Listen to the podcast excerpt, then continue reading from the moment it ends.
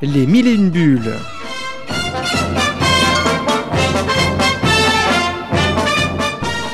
Chaque semaine, un entretien avec un auteur BD. Une émission présentée et animée par Chris Arnal.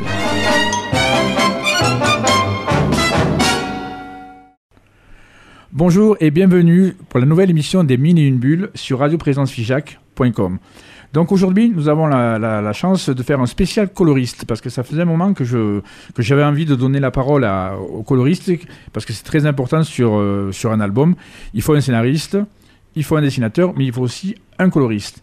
Donc j'ai décidé de faire une interview croisée avec cette émission donc en deux parties. La première partie avec euh, Michael Olivier et la deuxième partie avec Vera Daviette. Donc d'abord, nous sommes en compagnie de Michael Olivier. Michael, bonjour, comment vas-tu? Eh bien, écoute, bonjour, euh, ça va très bien, merci. Merci d'avoir répondu à, à- à mon, à ma demande d'interview. Euh, en premier, que je pose la, la question à chaque fois, c'est dis-moi quels sont les BD qui ont bercé ton enfance, s'il te plaît? Euh, bah écoute, rien que de très classique, euh, Astérix, euh, Little Kevin aussi beaucoup, Ah oui, qui a été voilà, et qui aura été d'ailleurs ma, ma première collab, mais mais ça a bercé euh, la- plus mon adolescence. Euh, Tintin, Lucky Luke, les tuniques bleues, euh, voilà, pas, pas mal de, de classiques du puits que ma mère avait en collection chez elle. Et, et ça me fait penser un petit, petit clin d'œil à, à l'ami Coyote qui, qui est malheureusement parti trop tôt. Exactement. Et c'est un grand monsieur, j'avais la chance de rencontrer, c'était un grand monsieur. Absolument.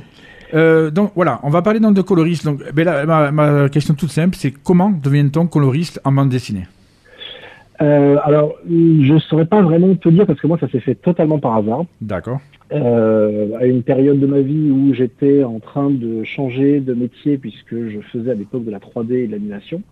Et euh, j'étais dans un studio qui a fini par euh, en fait bah, virer tout le monde parce qu'ils ont ils ont un peu fait faillite. Et, et à l'époque, donc je ne savais pas tellement comment me- m'orienter. J'ai voulu présenter mon travail à quelqu'un qui pouvait juger euh, avec un œil euh, à la fois euh, juste et qui ne pas que c'est pas bon si c'est pas bon. Mon parrain en fait connaissait Coyote à l'époque, j'ai été lui présenter mon travail et à l'époque en fait bah, il cherchait un coloriste pour Little Kevin justement Ah, et ça a démarré comme ça en fait il m'a dit bah écoute si tu veux faire un test euh, welcome on fait le test, on a fait le test, ça a marché et puis bah 15 ans après j'y suis encore. Ah, et qu'on mettra en matière avec euh, Little Kevin de Coyote, j'avoue, c'est top. hein. Oui, bah c'était c'était euh, enfin Yoda qui te propose de prendre un sabre laser, tu dis oui tout de suite quoi. Ah oui, oui, tout à fait. Mais là, j'avoue, ouais, c'est- génial. Et donc, en fait, ton tout premier album colorisé, c'était ça, en fait. C'était quoi, euh, Little Kevin? Ça a été le tome 8 de Little Kevin, oui, tout à fait. Et donc, tu, as, tu me dis, tu as 15 ans de carrière. J'ai vu donc que tu as notamment bossé, je dis vite fait, mais tu me dis euh, pour Bambou, Solette, Fugacia, Le Lombard. Euh, Absolument. tous les éditeurs que tu as eus. Et euh, dis-moi les, les albums que tu, as, que tu as fait depuis, là, enfin, les dernières années, tu vas pas dire euh, les 15 ans, mais les, les quelques derniers albums que tu as colorisés. Euh, là, dernièrement, j'ai fait Lata l'année dernière, euh, au bar avec Thomas Legrain. J'ai travaillé sur Urbex avec euh, Clark. Euh, j'ai travaillé avec euh, Rodrigue sur différents albums pour, euh, pour une société d'édition qui s'appelle Réclame aussi. Euh, j'ai fait bah, Loser Jack aussi avec Michel Rodrigue. Euh, j'ai travaillé pour qui aussi Euh, J'ai travaillé avec euh, Denis Chedville sur Le Maître Chocolatier. Euh, euh, un- il y a quelques temps déjà sur Elle euh, et sur deux albums d'IRS, donc avec Bernard Branquel. Euh, voilà, enfin pas mal de gens euh, qui, Ouais, beau qui casting. sont ouais. passés.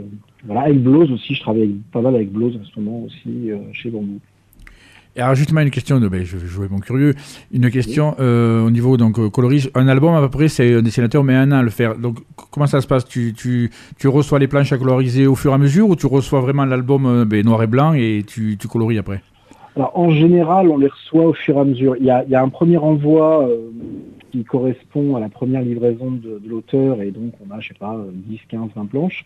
Et puis après, c'est au fur et à mesure. Ça dépend aussi des contraintes que peut avoir l'éditeur puisque on peut avoir des deadlines plus ou moins serrés, plus ou moins à long terme. je sais par exemple l'ATA, on savait que comme c'est un 125 planches, on avait à peu près un an et demi, deux ans pour le faire, donc il n'y avait pas de souci.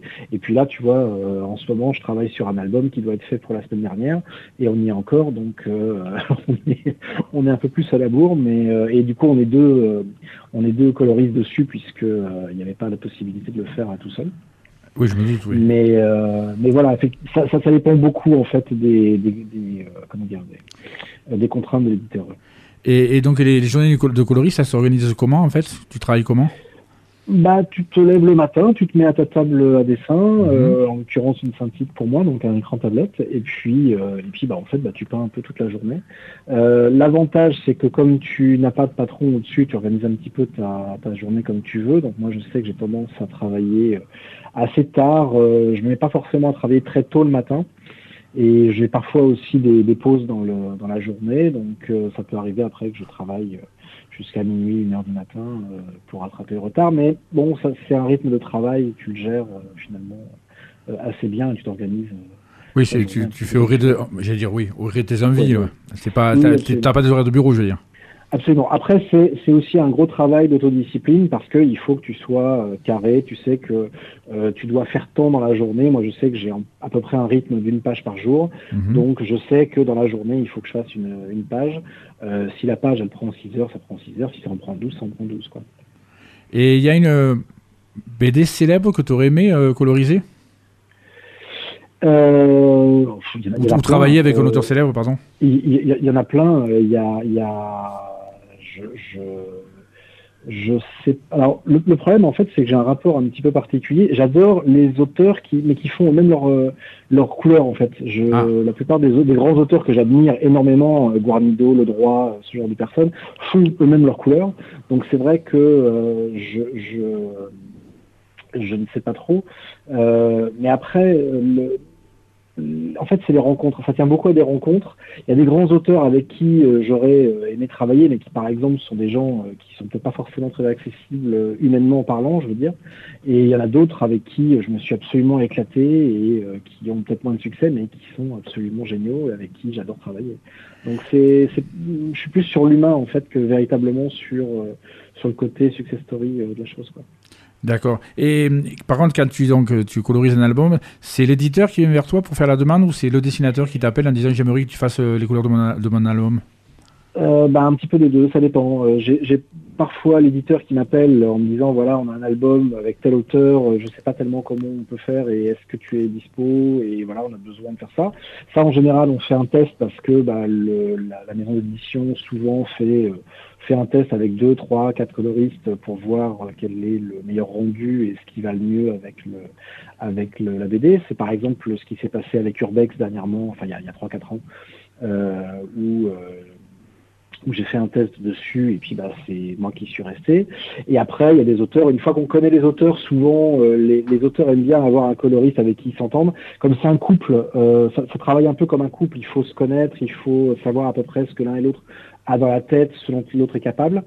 Euh, une fois que ça marche, ça c'est vrai que beaucoup d'auteurs aiment bien garder leur coloriste parce que il euh, y a un côté tandem qui est difficile à casser et quand on souvent quand l'auteur doit changer de coloriste, c'est très vite. oh là là, il va falloir que je trouve la, la bonne personne et c'est pas forcément facile quoi. Ouais, donc en fait c'est surtout l'histoire de feeling en fait.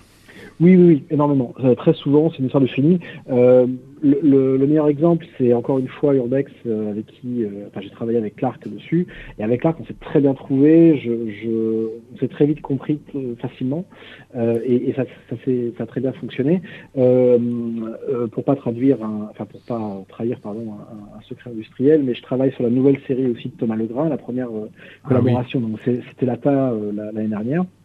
Et en fait, on, pareil, on a bien fonctionné. C'était un petit peu compliqué au début parce que Thomas est très exigeant et, a besoin d'avoir exactement ce qu'il a en tête sur les pages. Et donc, du coup, c'est pas c'était pas forcément facile au début parce qu'on se connaissait pas bien. Mais une fois après que c'était lancé, ça s'est très bien passé. Et du coup, là, on travaille sur sa prochaine série parce qu'il a, voulu que je reprenne la série derrière. Et donc, euh, et donc ça se passe un peu comme ça. Une fois qu'on se trouve, c'est un peu encore une fois comme un couple. Euh, une fois que ça se passe bien et qu'on se trouve, euh, on, a, envie de rester ensemble. D'accord. Alors, je suis en train de penser donc au, niveau des, couleurs, je vais aborder le sujet que, que, que, ben, justement je voulais aborder.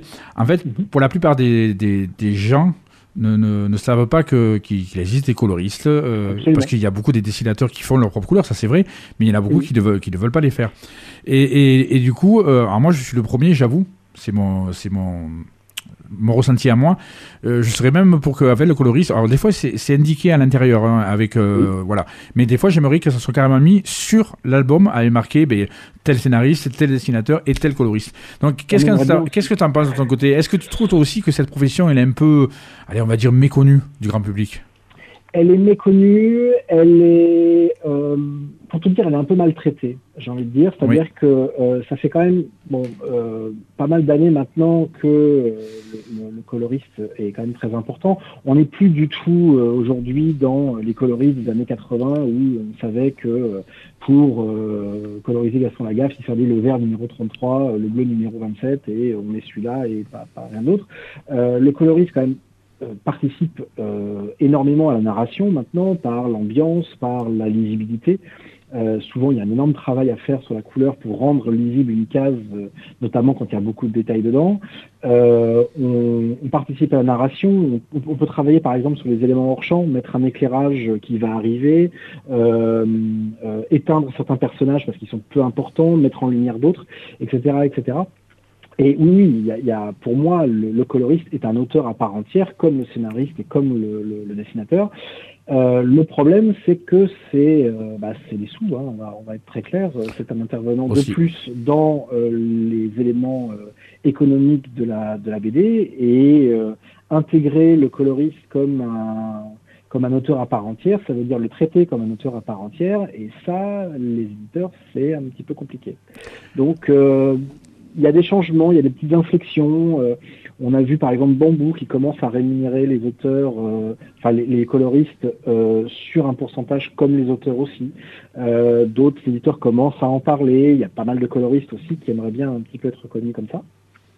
Mais oui, ça reste encore, ça reste encore une profession traitée un petit peu comme un exé, alors que bah oui, on, a quand même maintenant un travail d'auteur à part entière. Mais justement, tu as 15 ans de carrière derrière toi, donc tu as, senti un changement de mentalité euh, ces dernières années ou pas spécialement? Oui, oui, oui, ces derniers temps, je pense que, euh, euh, en fait, il y a, y a, un petit peu des, initiatives un peu partout. On a eu, par exemple, je sais que Santenac, par exemple, s'était battu pour que le coloriste de Goldorak apparaisse sur la, sur la, sur la couverture.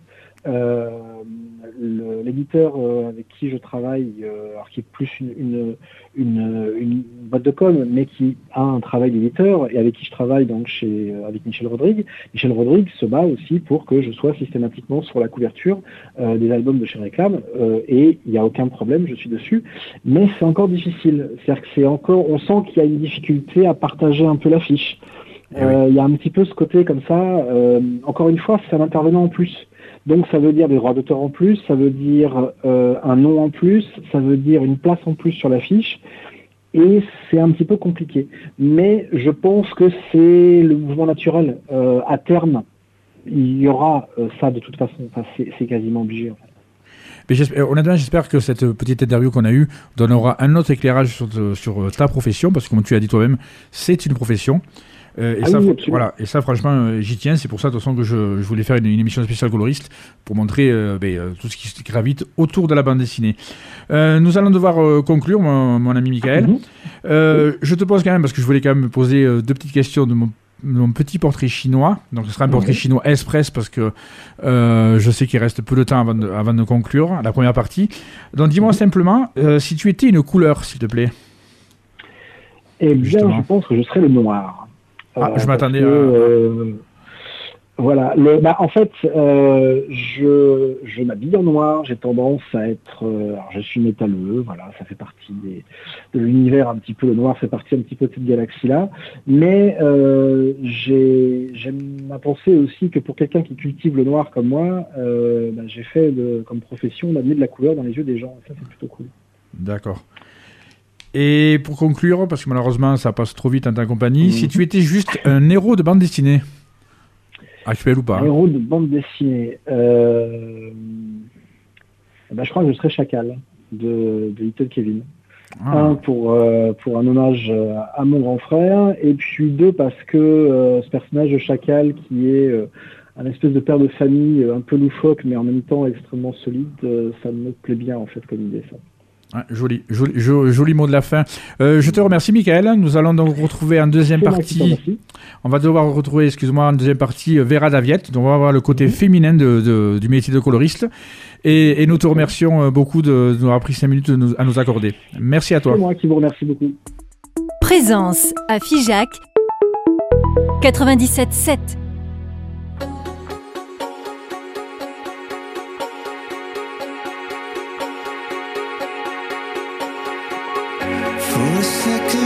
in control.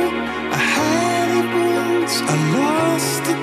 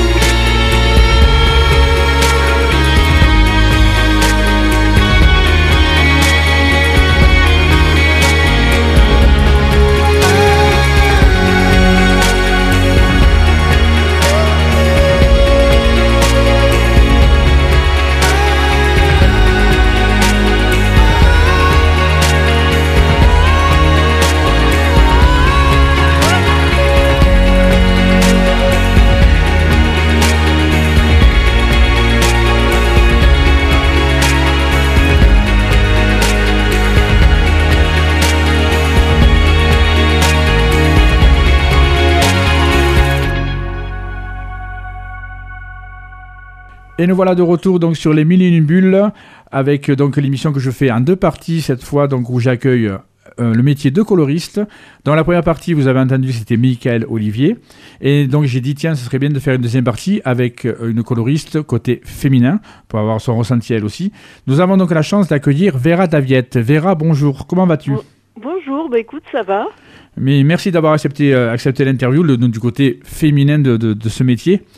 Oui, merci. J'ai- Merci j'ai vu à justement- toi pour l'invitation. Ah, bien, avec plaisir. J'ai vu justement que donc euh, dans mon ami Google, c'est un- je me sers beaucoup de Google, j'avoue, et euh, que tu as été dans le métier avec autodidacte. T'as pas eu de Oui. formation. Explique-moi Non, pas du tout. Et en plus, je suis arrivée euh, vraiment sur le tard, quoi. Euh, parce que moi, dans, en fait, j'aurais, quand, quand, quand j'avais 18 ans et que je devais choisir ma voie, bon bah moi je voulais, euh, je voulais faire une école d'art euh, parce que parce que j'aimais bien ça. Puis en plus, euh, j'étais pas trop mauvaise parce qu'au bac j'avais eu quand même 19. Alors je sais bien que le bac ça veut rien dire, mais bon, j'avais eu 19 en dessin, je veux dire. Et euh, en fait, euh, ben, comme ça remonte à une époque assez lointaine et qu'il n'y avait pas beaucoup d'opportunités à l'époque et qu'à l'époque on n'avait même pas encore Internet, donc euh, j'étais allée voir une conseillère d'orientation qui connaissait rien et qui m'a dit faut prendre une euh, fais du tourisme. Voilà, donc et comme mes parents et moi on savait pas trop vers où se diriger pour faire de l'art et que ma mère était pas trop pour, j'ai dit bon allez c'est bon, partons dans le tourisme quoi.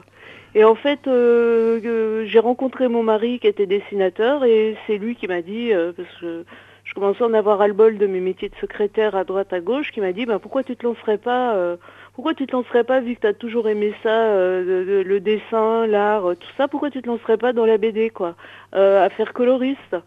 Et je lui ai dit, oh ben oui, pourquoi pas, et voilà, ça s'est fait comme ça.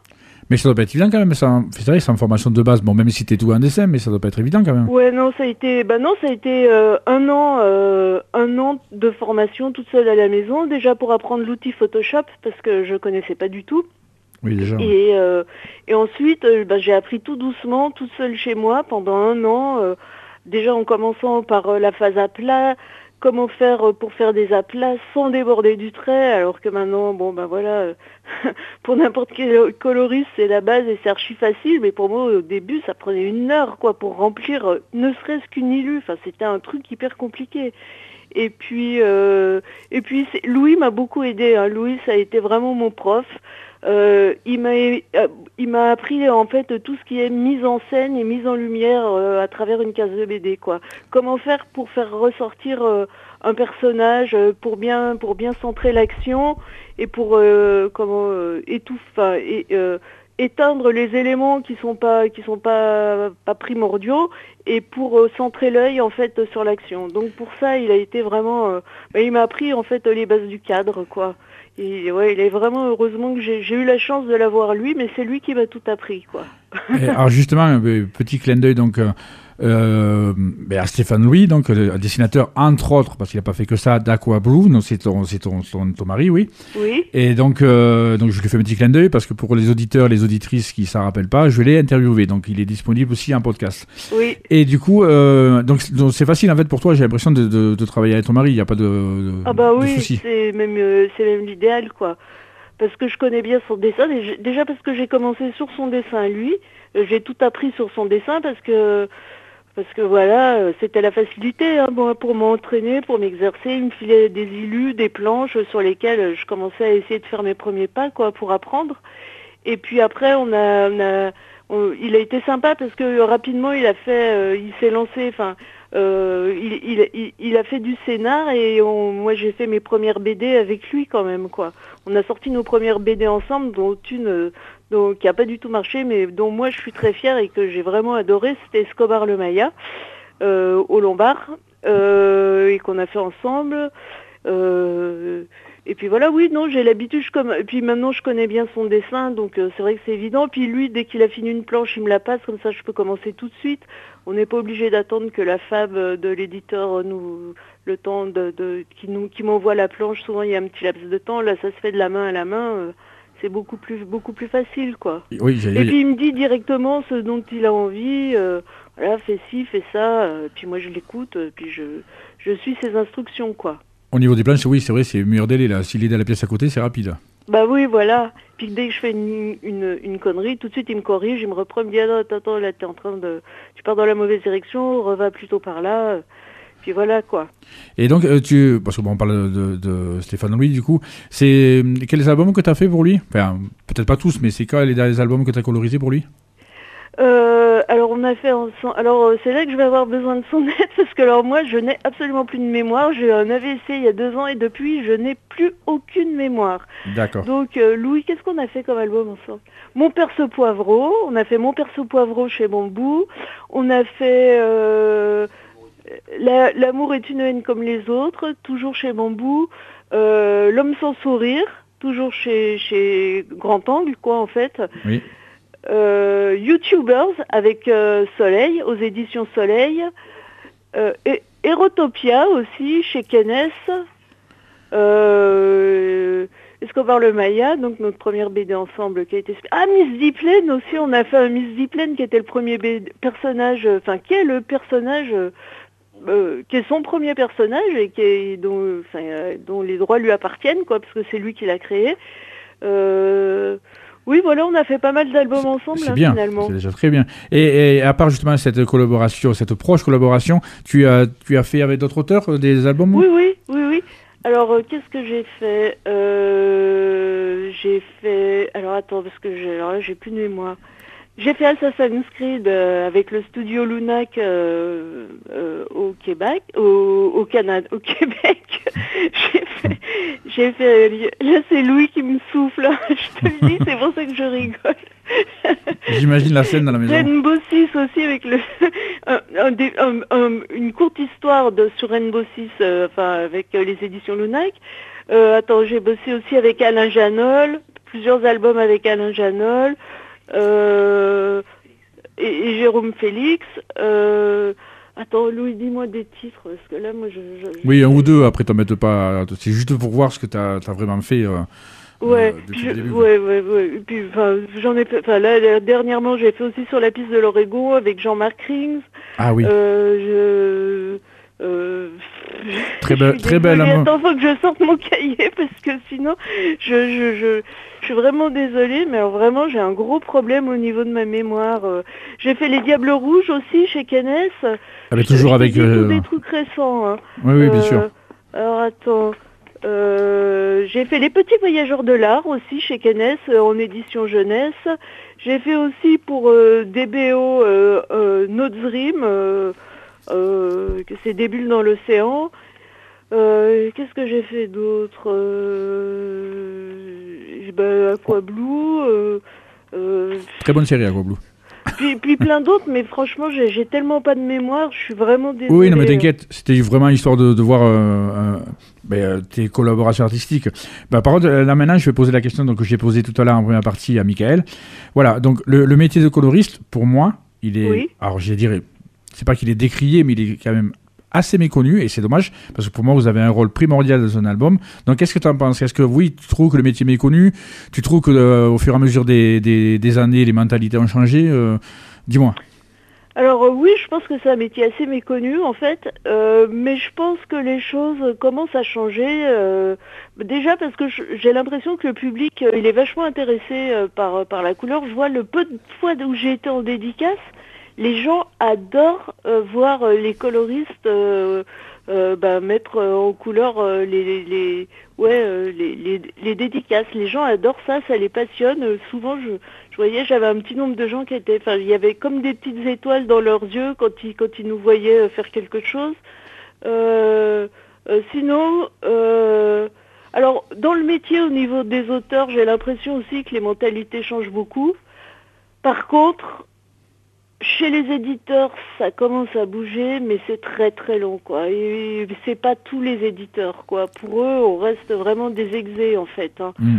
Bon, cela dit, moi, ça me dérange pas qu'on me traite comme une exé, parce que c'est vrai que ça dépend avec qui tu bosses. Il y a des, des, des, des, collab- des collaborations où euh, les soit le, le scénariste, soit le dessinateur est très... euh, euh, comment...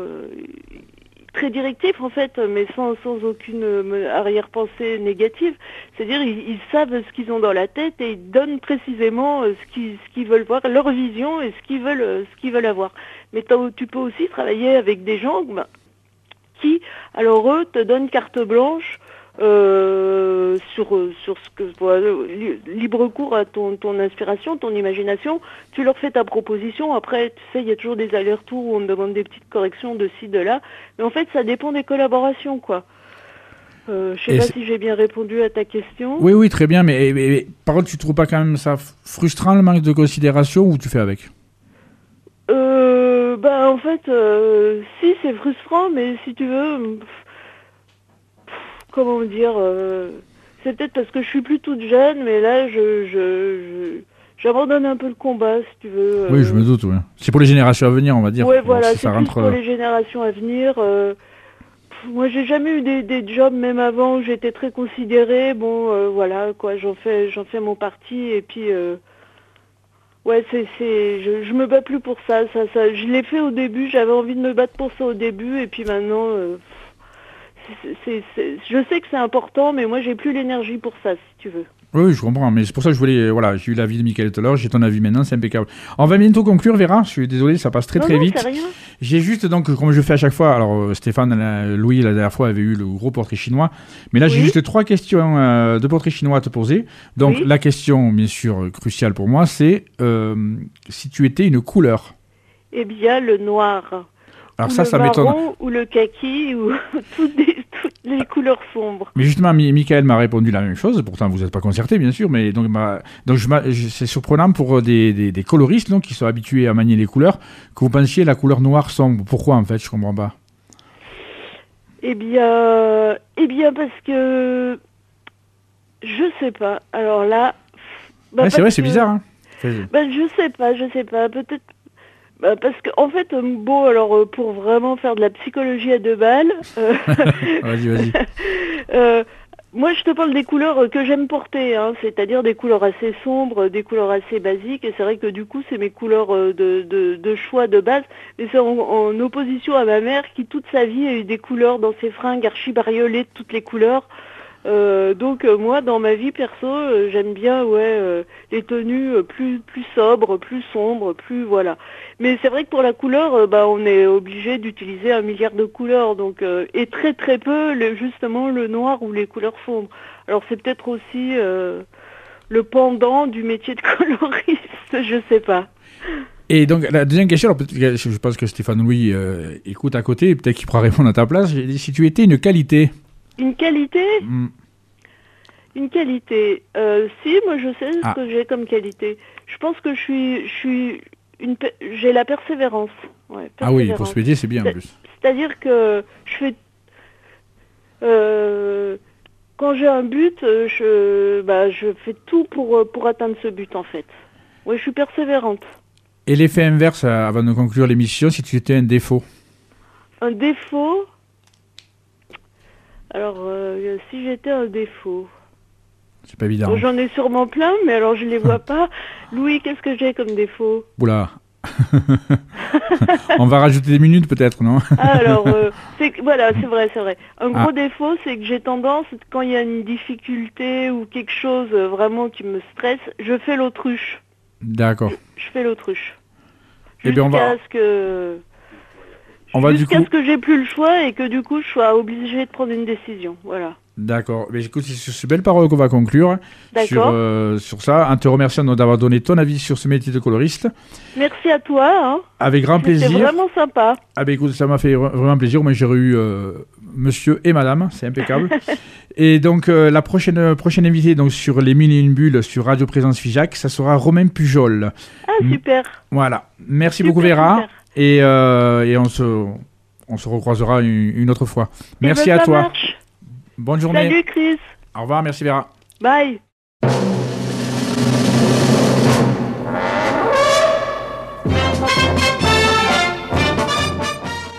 Les mille et une bulles.